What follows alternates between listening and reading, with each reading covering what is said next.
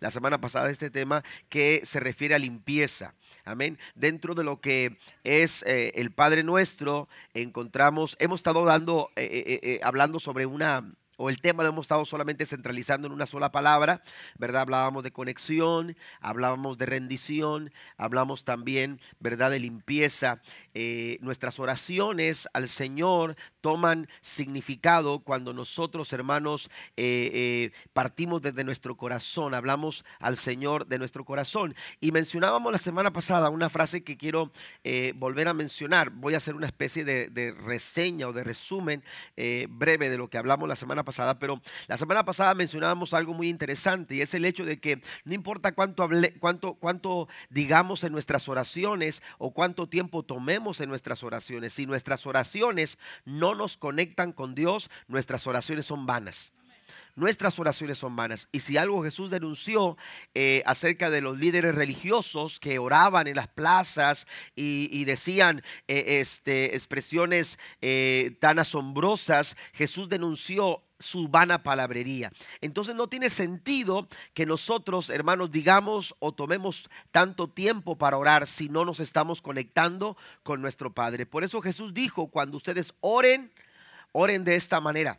Padre nuestro que estás en el cielo. Y entonces hemos estado eh, hablando de actitudes eh, que tienen que ver, hermanos, con, una oración, con, nuestras oraciones diarias, actitudes que deben de estar ahí cuando nosotros nos acercamos al Señor en oración. Y la semana pasada mencionábamos este tema, limpieza. Mateo capítulo 6, versículo 12 dice, y perdona nuestras deudas como también nosotros perdonamos a nuestros deudores. Si usted no trae sus notas, la hoja de la semana pasada, eh, la que, la que eh, dimos la semana pasada es la misma para este día, eh, pero hay notas ahí que están listas para que usted las reciba y usted nos pueda, pueda, pueda seguirnos a través de la enseñanza que estaremos compartiendo. Pero entonces hablamos de limpieza y nos enfocamos a este versículo 12 cuando Cristo habla de pedir perdón, perdonar, pedir perdón al Señor por cada una de, de nuestras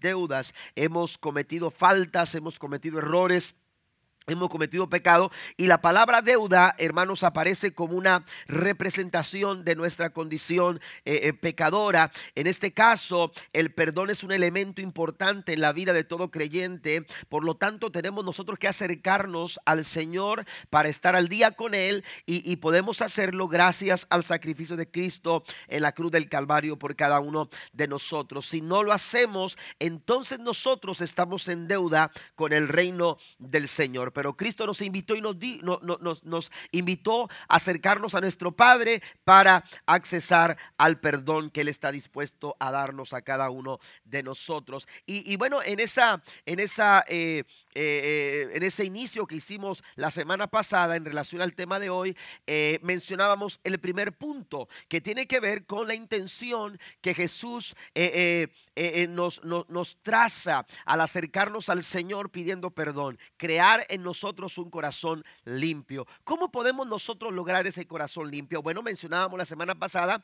en el primer punto, un corazón limpio surge de un corazón confrontado con su pecado. Si no somos confrontados con nuestra realidad, pudiéramos nosotros asumir que todo está bien.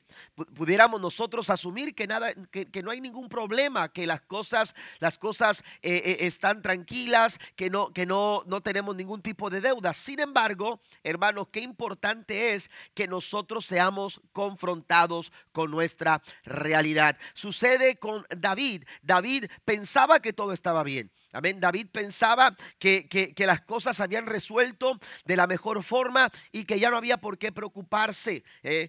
entonces se trajo a, a, la mujer con la que había, con la que había fallado, con la que había cometido adulterio, eh, eh, por, por, la cual él se había convertido en un asesino, porque realmente eso es lo que pasó. La Biblia dice, hermanos, que David cometió adulterio con Betsabé y cuando quiso solucionar las cosas, ¿qué sucede cuando queremos nosotros por nosotros mismos solucionar las cosas? Las empeoramos. Amén, las empeoramos. Y sucede que David quiso arreglar la situación y entonces mandó llamar a, eh, al esposo de Betsabé que estaba en la guerra, lo mandó traer eh, eh, para tratar de, que, de que estuviera con su esposa y de esta manera este, tapar las cosas, el hijo que ella iba a tener, ya, no se, ya no tendrían que estar diciendo de quién será, es de su esposo, estuvo con ella, no hay ningún, no hay ningún problema. Y entonces, ¿qué sucede cuando, cuando cuando eh, Urias llega y, entonces está en casa, la Biblia dice que no quiso ni siquiera entrar a su casa porque él decía, ¿cómo es posible que yo esté acá y que mis compañeros estén luchando, estén en guerra y yo venga a, tomar beneficio de estar en casa? Así que no entró a su casa y eso fue un problema para David porque entonces David dijo, hey, este hombre no, no, no, no, no está con su esposa y, entonces se van a preguntar de quién es el hijo que, que ella está esperando. Entonces dijo, vamos a los a solucionar, tomar soluciones rápidas. Vamos a mandar nuevamente a Urias a la guerra, pero con el mandato de que se ponga delante del ejército para que inevitablemente Urias muera. Y fue lo que sucedió. Entonces David ya no solamente era adúltero, sino que ahora era el asesino intelectual de el esposo de Betsabé. Entonces David pensó, ya todo está bien, porque ahora Betsabé está conmigo, ahora es mi esposa y entonces el hijo que ella espera es mi hijo. Amén. Y, no hay ningún problema y lo puedo decir. Y entonces pensó que las cosas estaban bien. Pero hermanos, no podemos nosotros eh, eh, eh, tratar de, asumir que las cosas están bien cuando hay una deuda. Amén. Yo mencionaba la semana pasada, usted puede traer una camisa blanca con una mancha en su pecho y entonces buscar una solución, cortar algo blanco y pegarlo aquí para ocultar la mancha negra. Amén. Lo cierto es que su mancha quizás no se va a ver, pero la verdad es que detrás de ese trapo, detrás de, ese, de esa solución rápida, hay una mancha negra en su camisa. Amén. Las cosas como estas no solucionan nada. Amén. Las cosas como esta no, no, nos dan buenos resultados. Y fue lo que pasó con David. David tuvo que ser confrontado con su realidad. David tuvo que ser confrontada con su, confrontado con su condición. Y ante tal confrontación, David tuvo que sucumbir y reconocer que había, que había fallado. Natán le dijo, tú eres ese hombre del cual ahora eh, eh, tú estás diciendo, eh, es un hombre injusto, es un hombre perverso. ¿Cómo fue posible? Porque usted recordará la eh, la historia que Natán el profeta le, menciona a David y David se enoja tanto hacia esa persona que había actuado mal y dice, bueno, tú eres esa persona que ha actuado de esa manera. Todo era una representación de la condición eh, eh, tratando de denunciar la situación de David. Y entonces David es confrontado y el resultado de la confrontación, hermanos, es que David reconoce su pecado. Y cuando David reconoce su pecado, eh, él dice, pequé contra Jehová. Y, esto me parece muy interesante mencionarlo porque David no se mete en muchas palabras. Si usted se da cuenta, cuando David reconoce su mal, eh, simplemente dice, he pecado contra el Señor. Amén. Eh, eh, ya no hay excusas, ya no hay pretextos, ya no hay eh, tratar de, de, buscar la forma de, maquillar las cosas. Llamó a su culpa, la echó sobre sus hombros y dijo, yo he fallado. Amén. Y esto es interesante mencionarlo porque es importante darnos cuenta, hermanos, que la confesión no tiene que ver con una extensión de palabras y, y, tratar de, decir tantas cosas. Eh, eh, eh, Dios busca un corazón realmente humillado. Más adelante vamos a mencionar esto, pero, pero cuando David reconoce, hermanos, simplemente se concreta decir, he pecado contra el Señor. Hay un problema cuando, cuando añadimos palabras y palabras y palabras y palabras eh, estamos dando la oportunidad, hermanos, que las excusas aparezcan. Amén. Y, las, y, los pretextos aparezcan. David se concretó a limitar sus palabras. La Biblia dice que en las muchas palabras no falta el pecado. Amén. Tenemos que tener cuidado cuando tratamos de excusarnos y excusarnos. Cuidado, porque, porque entonces podemos estar añadiendo problema al problema original. David se concretó a decir, he pecado contra el Señor, he, he fallado contra el Señor. La respuesta inmediata se dejó ver eh, de una manera sorprendente porque quizás David mismo no se lo esperaba. Pero la Biblia dice que cuando él reconoce su pecado, Natán le respondió, el Señor ha quitado tu pecado y no morirás. Amén. La Biblia nos dice que la ira de Jehová dura un instante, pero su favor perdura toda la vida. Den un aplauso al Señor esta mañana. Entonces, eh, entendemos pues que que es necesaria la confrontación. Dios nos confronta y a menudo Dios nos confronta. Diariamente el Señor está eh, eh, eh, saliendo a nuestro encuentro para, para confrontarnos con nuestra realidad. Dios no va a solapar nuestra condición. Dios no va a tratar de maquillar las circunstancias que están sucediendo en nuestras vidas. Dios las va a denunciar. Aleluya. directamente Dios hablando a nuestros corazones a través de una persona ministrando nuestra vida, pero Dios siempre nos va a confrontar con nuestra realidad. Cuando Adán pecó, cuando Adán falló, Dios lo confrontó. Dios eh, eh, salió a su encuentro y confrontó su realidad. Y mire lo que dice David en el Salmo 32, versículo 1 en adelante. Oh, qué alegría para aquellos a quienes se les perdona la desobediencia, a quienes se les cubre su pecado. Sí, qué alegría para aquellos a quienes el Señor les borró la culpa de su cuenta los que llevan una vida total transparencia. Mientras me negué a confesar mi pecado, mi cuerpo se consumió y gemía todo el día. Día y noche tu mano de disciplina pesaba sobre mí. Mi fuerza se evaporó como agua al calor del verano. David tuvo que ser confrontado para encontrar, hermanos, la respuesta a su necesidad más profunda. Vamos al punto número dos. El punto número dos, hermanos, aleluya, es que un corazón limpio surge de un corazón que se humilla en arrepentimiento. Amén. Es necesario ser confrontados. Amén. Pero también es necesario que nosotros manifestemos actitudes, hermanos, correctas ante la realidad de nuestra vida. O podemos excusarnos o tratar de, de, inventar pretextos. A veces lo que hacemos, hermanos, es eh, eh, como eh, restarle valor eh, eh, eh, minimizar lo que hemos hecho. Mire, esto es algo, algo irónico porque cuando David escucha la historia de aquel hombre que se tomó la libertad de no matar sus, sus, de su ganado, un animalito para, para compartirlo a la visita, porque fue la historia que le platicó Natán a David, sino que fue a tomar la única eh, eh, eh, oveja, el único animalito que tenía, que tenía su vecino, que era un hombre pobre. Pero él siendo pudiente no quiso matar ningún animal de su, de su ganado. Cuando David escucha esto, dice, es un hombre perverso, es un hombre malvado. Hay que dejar caer todo el peso de la ley sobre de él. A veces cuando vemos hacia afuera, es fácil juzgar. Amén. Y es fácil denunciar. Pero en este caso, David tenía que hacer un reconocimiento de su mal proceder. Amén. David tenía que reconocer su mala conducta. E, él, había actuado mal, sin embargo, había tratado de solucionar las cosas de una manera equivocada y aún restarle el valor. Amén. E, minimizar. Y eso es lo que a veces nosotros hacemos. La mayoría de nosotros a veces minimizamos nuestras malas conductas. Amén. Y esto lo que, lo que sucede, hermanos, es que empeora la situación. La, mejor actitud cuando hemos fallado es reconocer. Y, lo podemos hacer a través de una humillación en arrepentimiento. Es importante que nosotros, hermanos, ante, ante eh, eh, eh, la culpa, ante el error, ante la falta, lo que tenemos nosotros que hacer, hermanos, es humillarnos. Mire, la tendencia del pecado es llevarnos al orgullo.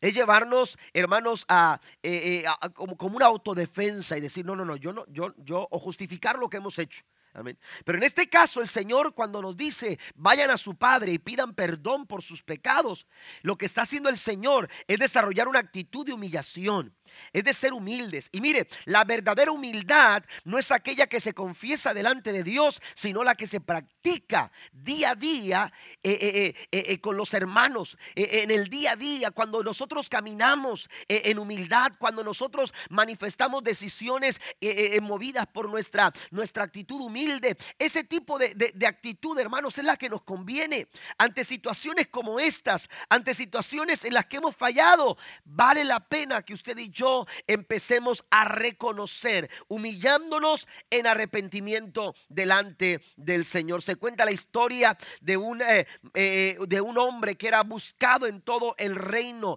eh, un hombre que desde muy joven, desde muy adolescente había estado robando y haciendo cosas cosas malas, se había creado una fama, hermano, de tal manera que llegó a ser el hombre más buscado de todo el territorio, de todo el reino eh, eh, eh, en el que él vivía. Y entonces cuando él era atrapado, era llevado a una cárcel y aquel hombre rápidamente buscaba la forma de salir y lo conseguía.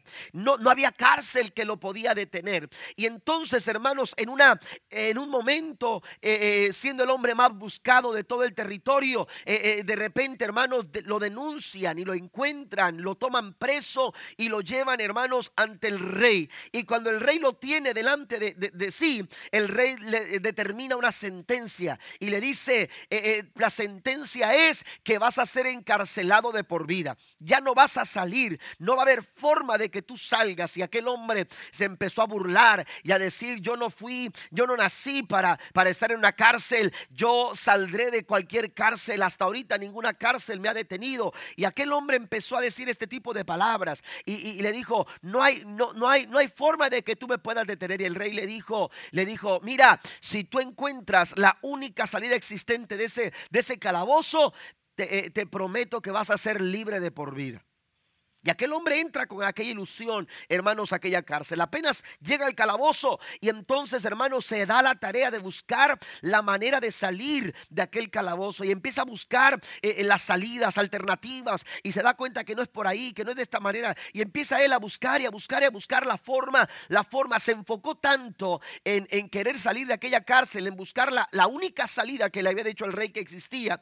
Y entonces, eh, oiga, se fue afanando tanto empezó a, decaer su salud, empezó a debilitarse porque no comía, eh, eh, queriendo encontrar la salida, empezó a perder las fuerzas. Cuando ya no pudo, enfermó de muerte. Y cuando estaba en la agonía, él solicitó una audiencia con el rey. El rey fue hasta donde estaba en el calabozo y cuando se acerca el rey y le dice, aquí estoy, querías verme. El hombre, el malvado, el hombre más buscado, eh, el hombre perverso aquel, en forma de burla le dijo, le dijo, tú me dijiste a mí que había una salida, eh, eh, eh, había una única salida existente para poder salir de esa cárcel. Y he pasado tanto tiempo buscándola y, la verdad es que no la pude encontrar. Estoy para morir, así que... ¿Por qué no me dices cuál es la única salida antes de morir? Dime cuál era. La verdad es que no hay ninguna salida. Y le dijo el hombre, el rey le dijo, claro que había una salida había una única salida. Y esa salida era que tú te arrepintieras. Que tú pidieras perdón por tu mala conducta y yo te hubiera, yo te hubiera dado el perdón que tú necesitas. El único, la única manera, amados hermanos, de pagar esta deuda a la que Cristo se refiere en el Padre nuestro es a través del arrepentimiento. Es a través del perdón. Es a través de la búsqueda humilde, amado hermano, aleluya, eh, eh, del perdón. Eh, el orgullo nos detiene, el orgullo no nos permite avanzar, el orgullo no nos permite reconocerlo, pero cuando hay un corazón humilde, cuando hay un corazón que se humilla, esa, esa, esa humildad, esa actitud de humildad nos va a ayudar, amados hermanos, a actuar arrepentidamente buscando el perdón que encontramos, aleluya, con garantía en la muerte de Cristo en la cruz del Calvario. ¿Cuántos dicen amén?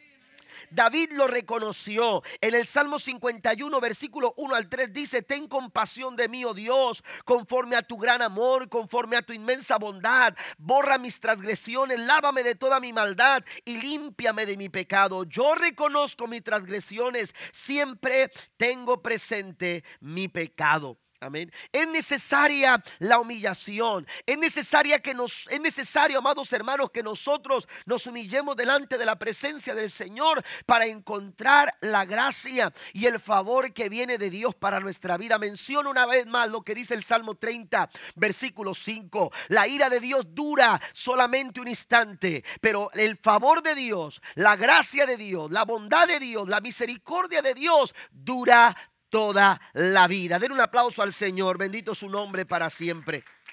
El Salmo 51, versículo 17.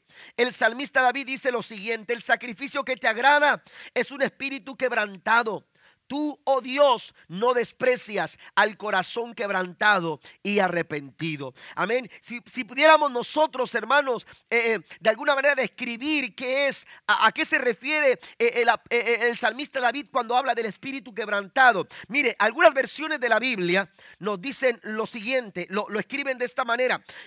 Dios habla hoy, dice, las ofrendas a Dios son el espíritu dolido. Amén. El, espíritu que se duele. Aleluya. Cuando, cuando, cuando, cuando hay dolor en nuestro corazón por nuestro mal, nuestro mal proceder. Yo no sé si usted ha pasado, creo que, es algo que hemos experimentado todos, pero eh, eh, de pronto cuando usted eh, ha dejado de hacer cierta actividad física y empieza a retomar la actividad física, oiga, cómo duele el cuerpo. ¿A poco no? Coyunturas, huesos, este, músculos, qué sé yo. Amén sentimos como que un tren nos pasó encima.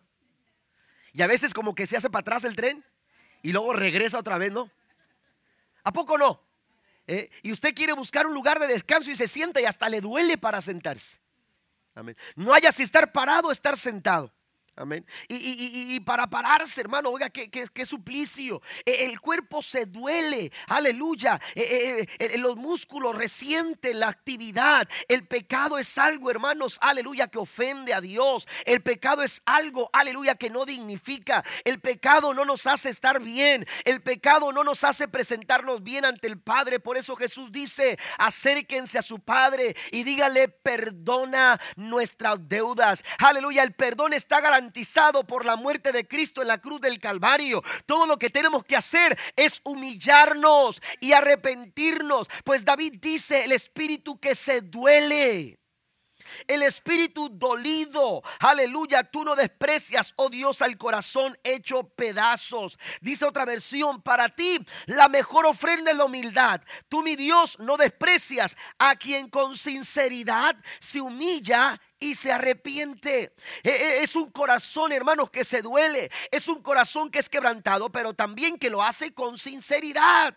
Amén. Reconoce su falta, reconoce su mal proceder. Aleluya. Y cuando, cuando se duele, cuando valora su situación, lo hace con sinceridad. Y hay otra tercera versión que quiero mencionar que dice que los sacrificios para Dios son un espíritu quebrantado, un corazón quebrantado y aplastado. Oiga, qué, qué descripción, ¿no? Mire cómo se sentía David. David se sentía adolecido. David se sentía, aleluya, aplastado. David se sentía en pedazos. David se sentía con un espíritu quebrantado, pero reconoció que había fallado con toda sinceridad. Y cuando hay sinceridad en el corazón, amados hermanos, aleluya, un verdadero arrepentimiento, aleluya, nos ayuda a accesar aleluya, a la gracia y al favor de Dios para nuestras vidas. Tenemos nosotros, amados hermanos, que entender que Dios se agrada más de lo que somos que de lo que hacemos. A Dios le interesa más quiénes somos. No que lo que hacemos no, no, sea importante, pero a Dios le agrada más lo que somos que lo que hacemos. Y es que a veces tratamos de excusarnos eh, eh, o, tratamos de complacer a Dios con, con expresiones de acciones externas. Amén. Cuando Dios está buscando un corazón contrito, un corazón humillado. La ofrenda que a Dios le agrada, amados hermanos, es un espíritu quebrantado. Eh, eh, David pudo haber tomado el mejor de sus ganados. David pudo haber tomado la mejor de sus porciones. David pudo haber tomado la mejor de sus ofrendas. Pero David entendió, aleluya, que ante tal situación lo mejor que podía hacer era quebrantar su corazón. Era humillar su alma y decir al Señor, Señor, he fallado. He cometido una falta y yo sé que tú me puedes perdonar en tu gran amor. Segunda Corintios capítulo 7 versículo 9 en adelante dice, ahora me gozo hablando el apóstol Pablo, no porque hayáis sido contristados. Amén. Escuche esto. Dios no nos quiere ver penando toda la vida. Dios no quiere, quiere vernos con caras eh, eh, largas y, con, languidez o, pálidos, eh, como vestidos de ceniza. Esa no es la intención de Dios. Pero Pablo aquí dice algo muy interesante. Dice, ahora me gozo, no porque hayáis sido contristados, sino porque fuisteis contristados para arrepentimiento. Porque habéis sido contristados según Dios para que ninguna pérdida padecieseis por nuestra parte porque la tristeza que es según Dios produce arrepentimiento para salvación. De que no hay que arrepentirse, pero la tristeza del mundo produce muerte. Amén. Oiga, dice el apóstol Pablo, hay que gozarse. Cuando, cuando estamos pasando por ese momento de quebrantamiento, porque esto va a producir, hermanos, salvación, esto va a producir arrepentimiento, esto va a la postre, hermanos, va a edificar nuestras vidas y nos va a llevar a desarrollar un corazón limpio delante del Señor. Dios permite que pasemos por el quebrantamiento, hermanos, aleluya, no porque quieras hacernos mostrar que, Él tiene mano dura o, que, o que él es el que tiene la autoridad. Cuando Dios nos permite que pasemos por el quebrantamiento, Él sabe, amados hermanos, que es el camino correcto. Es, la, es, la, dirección correcta. El quebrantamiento nos lleva por la dirección correcta, amados hermanos, para poder arreglar nuestra situación, para poder pagar nuestra deuda. Amén. Para poder saldar nuestra deuda. Aleluya. Cuando usted se humilla y es quebrantado en su corazón, usted está en el camino correcto. Amén. Cuando, cuando un cántaro se ha echado a perder, según lo que nos dice la Biblia, cuando el cántaro se echa a perder, amén, la única forma de solucionar y arreglar el cántaro es quebrarlo. Si no se quiebra el cántaro, hermanos, ahí va a estar expuesto con los errores, con las faltas, Amén. Pero si ese, ese cántaro, aleluya, eh, eh, eh, necesita ser arreglado, la única forma de hacerlo, hermanos, es que ese cántaro sea quebrado sea maltratado, que ese cántaro, aleluya, sea quebrado. Y es lo que sucede con nuestro corazón cuando nosotros le hemos fallado al Señor. Si nuestra vasija se ha echado a perder, aleluya, el alfarero, aleluya, el alfarero eterno, lo que quiere hacer es quebrantarnos porque Él quiere hacer algo mejor de nuestra vida. Den un aplauso al Señor esta mañana. Mire lo que dice el Salmo capítulo 143, versículo 3. Él sana a los quebrantados de corazón y venda sus heridas. Si usted quiere experimentar la sanidad sobre su vida, la sanidad en sus emociones, la sanidad en su corazón, la sanidad en su alma, usted necesita, hermanos, primero ser quebrantado y Dios está dispuesto a sanar cualquiera de nuestras situaciones. Número tres, la tercera cosa, hermanos, es que surge de un corazón que se llena de la palabra de Dios. Un corazón que se llena de la palabra del Señor. Natán denuncia a David. Usted puede ir al, segundo libro de Samuel, en el capítulo 12. Se dará cuenta, hermanos, cómo eh, Natán denuncia a David. Pero mire, quizás David se pregunta lo que muchos nos preguntamos. Eh, porque a veces llegamos a un punto donde decimos, ¿cómo llegué hasta aquí? ¿Cómo, cómo, cómo fue posible llegar hasta aquí? Amén. Ni yo me imaginaba que podía hacer lo que hice. Algunos, algunos dicen eso. Amén. Yo, yo la verdad es que esto yo no, nunca pensé que llegaría a esta situación.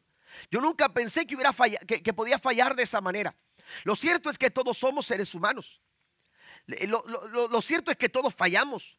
Lo cierto es que todos cometemos errores. La realidad es que hemos faltado delante del Señor, pero también hay una realidad, que Cristo murió en la cruz del Calvario y la Biblia dice que por medio de su sangre podemos alcanzar redención de nuestros pecados.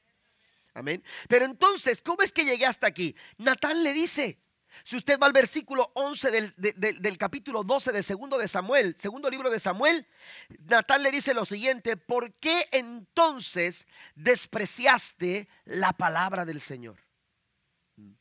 La forma de llegar hasta donde está David, hermano, fue la consecuencia. David llegó hasta donde llegó eh, debido, amados hermanos, a que él despreció la palabra del Señor.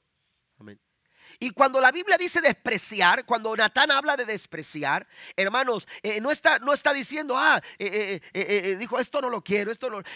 hay muchas formas de decirlo. Hay muchas formas de expresarlo. Amén. Cuando usted no valora el consejo de Dios, cuando usted no se detiene a buscar la guianza de Dios en oración o a través de su palabra, cuando usted no está valorando los fundamentos que Dios ha establecido, cuando usted está eh, tomando decisiones eh, eh, bajo sus propios pensamientos, ignorando lo que Dios, el plan de Dios y el propósito que Dios tiene para su vida, usted lo que está haciendo es despreciando la palabra del Señor. Amén. Cuando estamos caminando, hermanos, de acuerdo a, falsas enseñanzas y, a, situaciones, hermanos, de este mundo, estamos despreciando la palabra del Señor. David despreció la palabra del Señor a tal modo, hermanos, que sufrió las consecuencias. Y es que hay un peligro latente cuando nosotros eh, ignoramos lo que la palabra del Señor dice. Jesús dijo estas palabras en Mateo 22, versículo 29. Jesús dijo, vosotros porque ignoráis las escrituras. Por falta del conocimiento de la palabra de Dios. Amén. Cuando ignoramos la palabra de Dios, eh, eh, la, consecuencia es equivocarnos y tomamos decisiones equivocadas y tomamos caminos equivocados y, empezamos a dar pasos equivocados y empezamos a tomar actitudes equivocadas y estamos entonces, hermanos, viviendo una vida completamente errónea al pensamiento de Dios. ¿Por qué? Porque estamos alejados de la palabra del Señor. Escuche esto, eh, eh, eh, despreciar la palabra del Señor. Usted puede escuchar la palabra, pero una cosa es escucharla y otra es obedecerla. Una cosa es oír la palabra y otra cosa es vivir la palabra. Amén. Y usted puede venir todos los domingos a escuchar la palabra, los martes a escuchar la palabra, los miércoles a escuchar la palabra. Pero ¿cuánto de esa palabra usted está practicando? ¿Cuánta de esa palabra usted está viviendo? David, amados hermanos, era un hombre conocedor Aleluya, era un hombre que sabía, era un hombre que, disfrutaba, aleluya, escuchar las cosas, la ley de Dios. Usted lo ve plasmado eh, eh, eh, en sus salmos y, en muchos otros escritos que él, que, él, dejó. Pero ah, usted tiene que entender algo, no es, no, es, no es solamente ser oidores, como lo dijo el escritor en el Nuevo Testamento, no es solamente ser oidores, hay que ser hacedores de la palabra. Lo que hace la diferencia, amados hermanos, es caminar de acuerdo a la palabra del Señor. ¿Cuántos dicen amén? Eso es lo que hace la diferencia en nuestro día a día. Jesús dijo, cuando ustedes oren, vayan a su Padre. Amén. Y digan, Padre, perdona nuestras deudas. Esto es importante porque mantener un corazón limpio, aleluya, demanda, exige que usted y yo caminemos de acuerdo a las enseñanzas de la palabra del Señor. La Biblia nos dice en el Salmo número 119, hablando David, en mi corazón he guardado tus dichos. ¿Mm? ¿De qué me sirve excusarme? ¿De qué me sirve eh, poner pretextos? ¿De qué me sirve, aleluya, tratar de, tapar el sol con un dedo? Aleluya, ¿de qué me sirve minimizar mi situación? ¿De qué me sirve? Eh, eh, eso eso no, me, no me resultó en nada bueno. Hacer lo que, lo que hice no me, no me llevó a nada bueno. Ah, entonces David reconoció, si yo quiero hacer algo, aleluya, en mi vida que realmente trascienda y que agrade a Dios a través de mi corazón, entonces entonces David dice, tengo que atesorar tus dichos. La nueva versión internacional me parece que es la que dice, eh, en mi corazón atesoro tus dichos. Amén. Y, esto me gusta porque, porque está, eh, eh, él, él está reconociendo que la palabra del Señor es el mejor tesoro. Es el mejor tesoro. Y qué importante es que nosotros, hermanos, nos llenemos diariamente de la palabra del Señor. Jesús oró en el capítulo 17, verso 17 de San Juan, santifícalos en tu verdad tu palabra es la verdad. Un corazón limpio, hermano, surge de un corazón que está lleno de la palabra de Dios. Porque cuando tú te llenas de la palabra, dice David, para no pecar contra ti. Amén. La palabra siempre, amados hermanos, aleluya, va a ser oportuna siempre va a ser oportuna en nuestra vida, siempre será útil para cada una de nuestras, de nuestras situaciones. Dios le dijo a, a Josué que no se aparte de tu boca este libro de la ley, sino que de día y de noche medites en él ¿Qué sucede cuando tú practicas? Eh, eh, eh, por eso es importante, hermano, practicar una, una lectura sistemática de la palabra del Señor, un devocional donde usted diga, estoy, estoy llenándome de la palabra del Señor. ¿Por qué? Porque sucede lo que sucedió con Josué. Cuando tú meditas de día y de noche en la palabra del Señor, vas a ser conforme a todo lo que en él está escrito. Entonces el entonces es una consecuencia. No hay entonces. Aleluya. No aparece el entonces cuando, cuando nosotros no estamos actuando según lo que Dios nos está diciendo. Hermanos, aleluya. Pero cuando tú actúas meditando en la palabra, adentrándote a la palabra, llenándote de la palabra, dice la escritura, entonces harás prosperar tu camino y todo te saldrá bien. Alabe al Señor esta mañana. Todo saldrá bien. Y aun cuando las cosas no vayan bien, el resultado va a ser para tu bien. El resultado va a ser eh, para tu bien cuando tú actúas de acuerdo a la palabra del Señor. Siempre la escritura, hermanos, la palabra, la Biblia, será de bendición para nuestra vida y hay utilidad en ella. Lo que dice eh, el escritor eh, a Timoteo, Pablo, escribe en 2 Timoteo capítulo 3, versículos 16 y 17. Solamente leo la primera parte. Dice, toda la escritura es inspirada por Dios y es útil. Es útil la palabra del Señor es útil para tu vida. Es útil toda la palabra. Pastor, eh, el libro de crónicas también, también. Porque es a veces esos libros que no queremos leer, ¿verdad? Y que fulano engendró a Sutano y el otro a Mengano y oiga, ahí van. ¿Y, todo ¿Y para qué? Y, esa parte se las brinca uno, ¿verdad? Y, eso no nos interesa. Y a veces de repente, hermanos, buscamos ciertas cosas en la Biblia eh, eh, que, nos interesen. Hermanos, dice la Biblia, toda la escritura, de, de principio a fin, Toda la escritura es útil para nosotros. ¿Sabe por qué? Porque ha sido, ha sido inspirada por Dios. Den un aplauso al Señor esta mañana. Qué bendición para nosotros. Dios nos ha dado su palabra. Dios nos ha dejado su palabra. Dios nos ha dotado con su palabra. El Señor dijo, cielo y tierra pasarán, pero mi palabra no pasará. No podemos nosotros, amados hermanos, desentendernos de la palabra del Señor. Aleluya. El Señor promete a través de su palabra darnos, revelarse a nosotros. Es decir, a través de su palabra usted conoce al Señor. Dios promete a través de su palabra dar a conocer su voluntad. A través de su palabra el Señor nos da el ánimo que necesitamos para poder eh, eh, cruzar por situaciones que a veces nos, nos, nos están probando, situaciones que se nos dificultan. Pero cuando usted se llena de la palabra, Dios le da la fortaleza y el poder para poder salir adelante y alcanzar la victoria. El mundo pasa y sus deseos, pero el que hace la voluntad de Dios permanece para siempre. Eso solamente lo podemos nosotros recibir cuando nos llenamos de la palabra del Señor. A veces, hermanos, nos sostenemos de verdades humanas, nos sostenemos de recursos humanos, pero la Biblia dice que todo eso pasa. Todo eso pasa. Amén. El cielo y la tierra van a pasar. Modas vienen, modas van.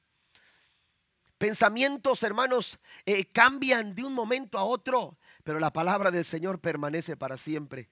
Qué mejor recurso, qué mejor arma, qué mejor, hermanos, herramienta para nosotros que la palabra del Señor que la palabra del Señor. Entonces necesitamos llenarnos de la palabra del Señor. Un corazón lleno de la palabra del Señor es un corazón, hermanos, aleluya, que siempre tiene esperanza.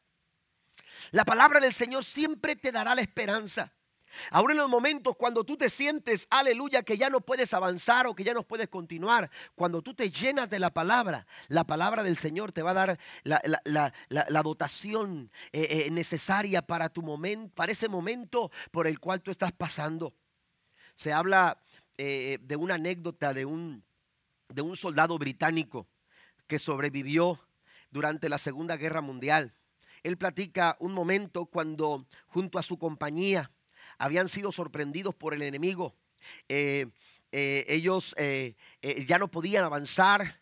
Los compañeros eh, eh, muchos compañeros de él estaban, estaban tirados sus cuerpos. Era un pequeño grupo que todavía se sostenía luchando contra el enemigo, pero la verdad es que dice que iban perdiendo la esperanza porque las municiones se les iban acabando y parecía que el enemigo se hacía cada vez más fuerte y cada vez más fuerte y no podían avanzar. el líder del, del, grupo de, de, aquella compañía británica de soldados que se había reducido bastante, el líder de ellos les dijo, necesitamos más municiones, necesitamos buscar municiones. Y entonces les dijo, vayan a, donde están los soldados, los cuerpos de nuestros compañeros, vayan y busquen a ver si hay, si hay municiones en ellos, qué armas tienen, qué armas todavía tienen que podemos utilizar para poder mantenernos un poco más en la lucha. Pero tristemente cuando empezaron a regresar, hermanos, se dieron cuenta que no eran suficientes las municiones para seguir enfrentando a este adversario, a este enemigo. Dice este, este sobreviviente, dice, cuando todos estábamos buscando en los cuerpos de nuestros compañeros que, estaban ahí, eh, eh, eh, que habían muerto, dice, empezamos a buscar y entonces yo empecé a buscar en los bolsillos y me encontré un pequeño libro.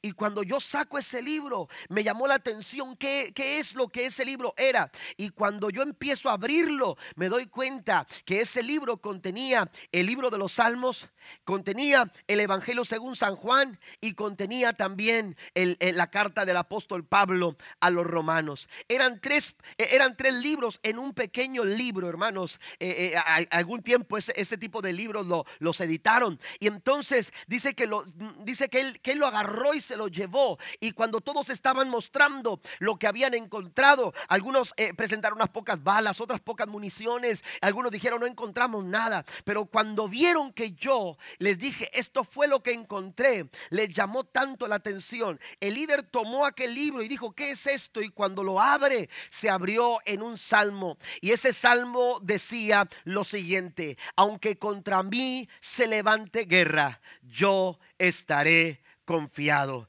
Dice, cuando, cuando, cuando el, el líder leyó eso, nos, nos conectó Estamos con ese, con ese capítulo, con ese, con ese texto. Y el líder siguió leyendo, siguió leyendo, siguió leyendo. Eh, eh, dio vuelta a, a, la hoja y volvió a leer otro capítulo. Y volvió a leer otro capítulo. Dice, fue sorprendente darnos cuenta que nos conectamos tanto con la lectura de ese libro, aleluya, que no nos dimos ni cuenta cuando ya nos escuchaban los tiros, cuando ya nos escuchaban los ataques, no nos dimos cuenta cuando el enemigo se había retirado y estábamos solos en aquel lugar. Cuando usted se llena de la palabra del Señor, den un aplauso al Señor, claro que sí. Cuando usted se llena de la palabra del Señor, amados hermanos, pueden ser muchos tus enemigos, puede ser, aleluya, que el enemigo se pudiera estar fortaleciendo, pero usted tiene que recordar que la palabra del Señor nos da promesa. Mayor es el que está con nosotros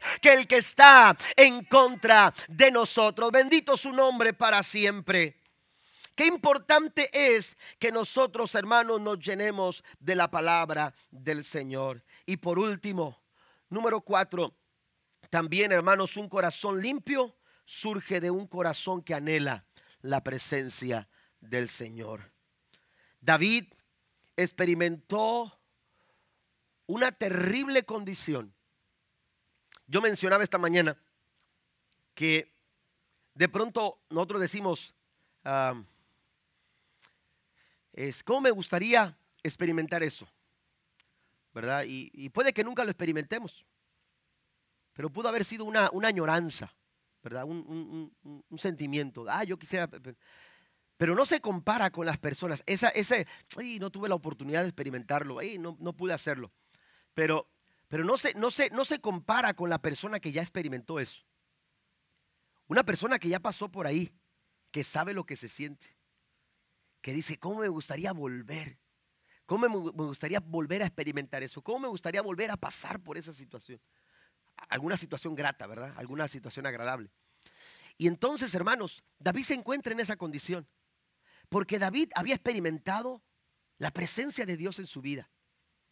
David había desarrollado, hermanos, un tiempo de comunión con Dios, al grado de que cuando él tocaba el instrumento, hermanos, de alabanza, Saúl encontraba reposo y tranquilidad ante un eh, enemigo que lo mortificaba. David había encontrado una quietud tan maravillosa en la presencia del Señor.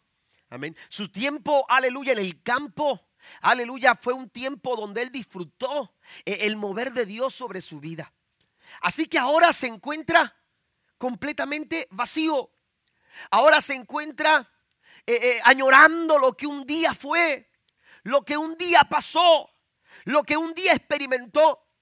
Y él sabía, amados hermanos, el gran dolor y el gran pesar que había en su corazón. Por eso, en el Salmo 51, versículo 1, 11 eh, al 12 dice, no me alejes de tu presencia, ni me quites tu Santo Espíritu.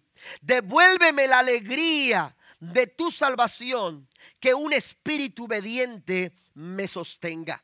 Amén. Esta condición en la que me encuentro, dice David, aleluya, no es, no es lo que quiero para mi vida. No estoy dispuesto a soportar esta situación el resto de mis días. Por eso Él empezó a clamar, Él empezó a gemir, Él empezó a pedir, aleluya, eh, que Dios tuviera misericordia de Él, que Dios lo perdonara. Cristo dice, cuando tú ores, ora a tu Padre y dile, perdona mi deuda, perdona mis pecados. ¿Por qué? Porque Él sabe que como seres humanos eh, fallamos, cometemos errores, pero también Él sabe que el, que, el pecado, amados hermanos, nos pone en la peor bancarrota que pudiéramos nosotros experimentar. No hay nada más terrible que ser, que, que no experimentar la presencia del Señor, que no gozar de la bendición que, que, que podemos experimentar cuando, cuando Dios está en nuestra vida, cuando Cristo habita en nuestro corazón. Y entonces nos abre la oportunidad de poder alcanzar el perdón para nuestras almas a través del Padre nuestro. Y entonces Jesús nos anima a pedir ese perdón. David se encontraba en esa situación. David sabía lo que era, aleluya, estar vacío en su corazón al no sentir la presencia de Dios en su vida. En el Salmo 42 David dice así como el siervo brama por las corrientes de las aguas, así clama por ti oh Dios, el alma mía. Hay, personas que anhelan, hermanos, muchas cosas, pero no anhelan la presencia del Señor. Amén.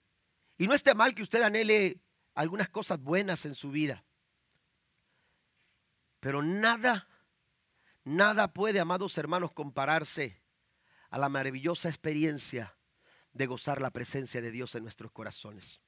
¿Sabe que el Padre nuestro el Padre Nuestro se escribe eh, en ese, en ese contexto, en ese entorno en el que Cristo habla en, en, Mateo capítulo 6, versículo 33, cuando dice, buscad primeramente el reino de Dios y su justicia. En nuestra búsqueda, hermanos, en nuestra búsqueda, nosotros dejamos ver cuál es nuestro anhelo. Amén. En, en la búsqueda, lo que usted está buscando, ahí está usted mostrando cuál es su anhelo. ¿Qué es lo que anhela su alma? ¿Qué es lo que anhela su corazón?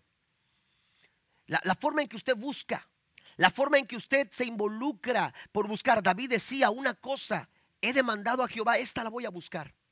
Que esté yo todos los días en la casa de Jehová. Quiero, quiero experimentar la presencia del Señor. Un día estuve lejos pero no estoy dispuesto a volver a estar lejos de la presencia del Señor. Por eso me voy a enfocar a buscar la presencia del Señor. Esté yo en la casa de Jehová todos los días de, de mi vida para inquirir en su santo templo. Porque yo sé que ahí el Señor me ocultará. Dios me va a resguardar en lo reservado de su morada. Porque no hay mejor lugar que la presencia maravillosa del Todopoderoso. ¿Cuántos dicen amén? Qué importante es que nosotros anhelemos la presencia del Señor en nuestra vida. Y esto, amados hermanos, es posible mediante el perdón. Porque si algo hacía el pecado era, aleluya, hacer una barrera que no nos permitía accesar a la presencia del Señor. Pero gracias a la muerte, a la resurrección de nuestro Señor Jesucristo, la Biblia dice que Él nos dio entrada porque el velo del templo se rasgó y ahora usted y yo podemos gozar de la maravillosa presencia de nuestro Dios Todopoderoso. Podemos nosotros accesar al Padre, podemos nosotros acercarnos y disfrutar la maravillosa presencia de Dios en nuestra vida. La Biblia nos dice en Éxodo capítulo 33, hablando, hablando Moisés, cuando, cuando ya Egipto y el faraón eran solamente eh, historia, ya era historia. Hablar de sus años en Egipto, hablar de, de, su tiempo, hermanos, cuando eran amenazados por el faraón, eso ya eran simplemente anécdotas. Era, eh, había quedado en el pasado, habían quedado en la historia. Pero ahora se encontraban libres, ahora estaban listos para, para caminar en la dirección que ellos quisieran. Pero ellos buscaban la guianza del Señor y la Biblia dice que Moisés oró a Dios. Y mientras él oraba, hay cuatro puntos importantes que Moisés ora en el capítulo 33. Pide la gracia del Señor, si ha hallado gracia delante de tus ojos. Le, le, dice al Señor, Señor, quiero que seamos un pueblo santo, un pueblo apartado de todos los demás pueblos. La tercera cosa que le pide es que le dice, Señor, quiero que tu presencia vaya conmigo. Y Dios le responde, porque Dios es un Dios de respuestas, porque Dios responde al corazón que clama. Y la Biblia dice que entonces Dios le responde a Moisés, mi presencia irá contigo y te dará descanso. Dios le dice a Moisés, ¿quieres mi presencia? Mi presencia estará contigo. Pero la cuarta cosa que Moisés pide es ver la gloria de Dios. Escuche esto, ver la gloria de Dios. Primero dice, Señor, que tu presencia vaya conmigo.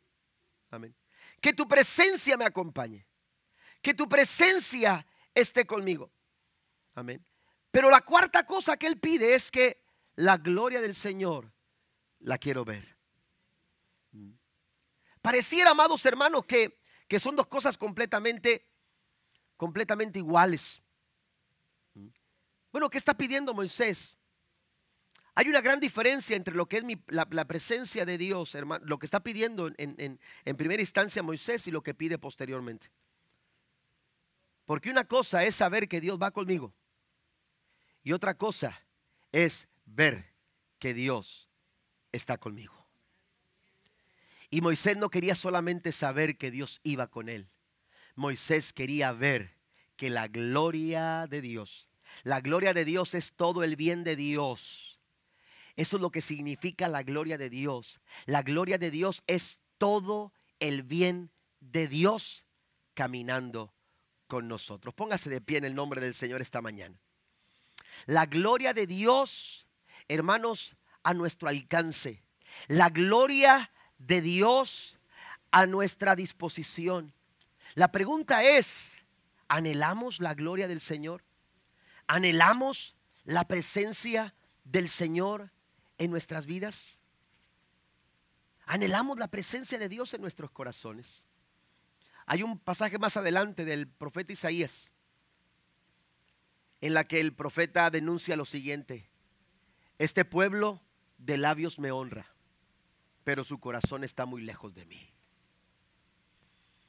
Tiene que haber un corazón, hermanos, que anhela la presencia del Señor, que dé como resultado un corazón limpio, un corazón que agrada al Señor, un corazón que agrada el corazón del Señor. Y esto lo podemos lograr porque la gloria del Señor está a nuestra disposición. Dios le dice a Moisés, Moisés, tú estás pidiendo algo que, que puede costarte la vida, porque nadie me ha visto y ha quedado con vida. Nadie me ha visto y ha permanecido con vida. Pero Moisés dice, Señor, quiero ver tu gloria. Quiero ver tu gloria. Y entonces Dios le dice a Moisés, está bien, pero la forma en que tú me vas a ver no va a ser de frente. La forma en que tú me vas a ver es solamente mis espaldas. Pero tienes que hacer algo. Tienes que buscar un lugar. Y la Biblia dice que había una peña con una hendidura. Un pequeño hueco en aquella peña. Y ahí Dios le dijo a Moisés, escóndete ahí hasta que yo te indique. Y cuando Moisés, hermanos, siente que la presencia de Dios, oiga, eso es algo glorioso. La Biblia dice que el monte Sinaí humeaba al mover de la presencia del Señor. cuando Moisés empieza a ver que la gloria de Dios empieza a caminar sobre aquel lugar, hermanos, Moisés está aferrado en aquella hendidura. Amén. Está aferrado en aquel lugar. Y fue un momento tan especial y tan maravilloso. Porque dice la Biblia, amados hermanos, que cuando Moisés baja al campamento, escuche esto, aun cuando Moisés no vio de frente al Señor, no vio de frente la gloria de Dios, fue suficiente, hermanos, como para resplandecer, aleluya, resplandecer con la gloria de Dios en su vida. Dice que cuando la gente vio que Moisés venía, se quisieron acercar, pero no podían. Tuvieron que pedirle que, que, se cubriera el rostro porque era imposible poder ver a Moisés cara a cara, porque el resplandor de la gloria de Dios había descendido sobre la vida de Moisés. Un corazón limpio surge de un anhelo de la presencia maravillosa del Señor. Yo quiero hacer un llamado esta mañana. Quiero hacer un llamado a todos aquellos que que todavía no han recibido a Jesús como su Salvador personal. Toda aquella persona que, que todavía no ha tenido el encuentro personal con Cristo. En esta mañana, el Señor te está invitando a que vengas a Él. El Señor te está invitando a que te acerques a Él. El pecado no es problema para Dios. El pecado no es ningún problema para el Señor. Lo que Él hizo en la cruz del Calvario por ti, por mí es suficiente. Él lo puede solucionar. Para ti ha sido un problema.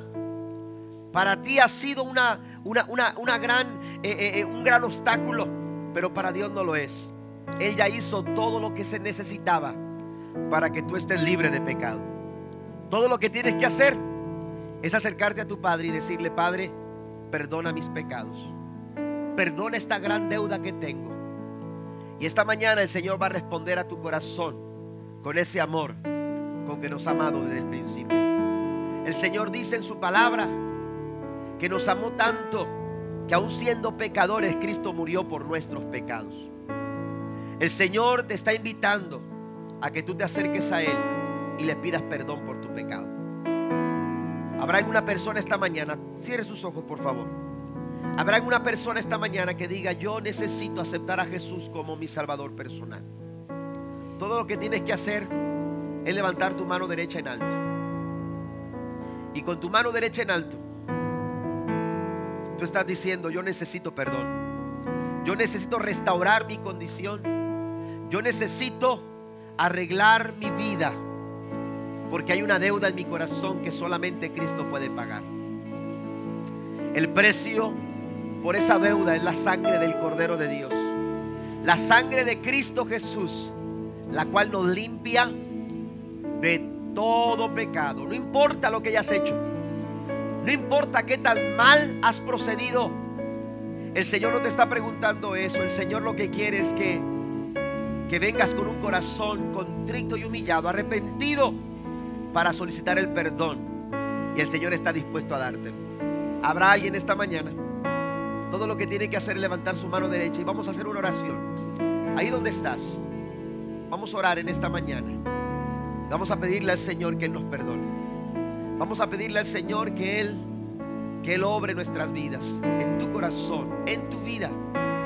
Y lo que viene por delante es una gran bendición de Dios para ti. Dios quiere hacer un corazón limpio. Dios quiere, Dios quiere desarrollar un corazón limpio. Y eso no lo vas a lograr con excusas ni pretextos. Eso no lo vas a lograr con esfuerzos propios.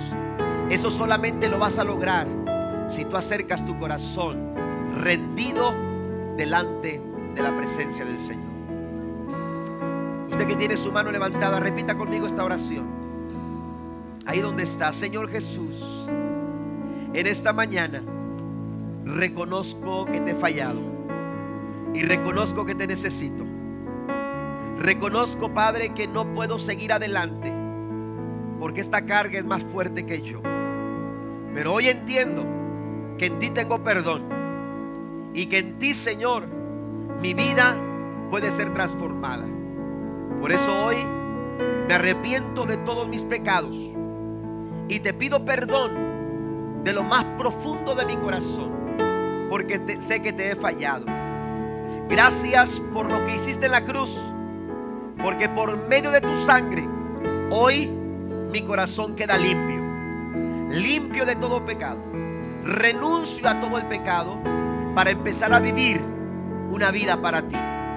Me tomo de tu mano y te recibo en mi corazón como el Salvador de mi vida y como el Señor y dueño de todo lo que soy. En el nombre de Jesús, muchas gracias Señor. Gracias Jesús. Amén y amén.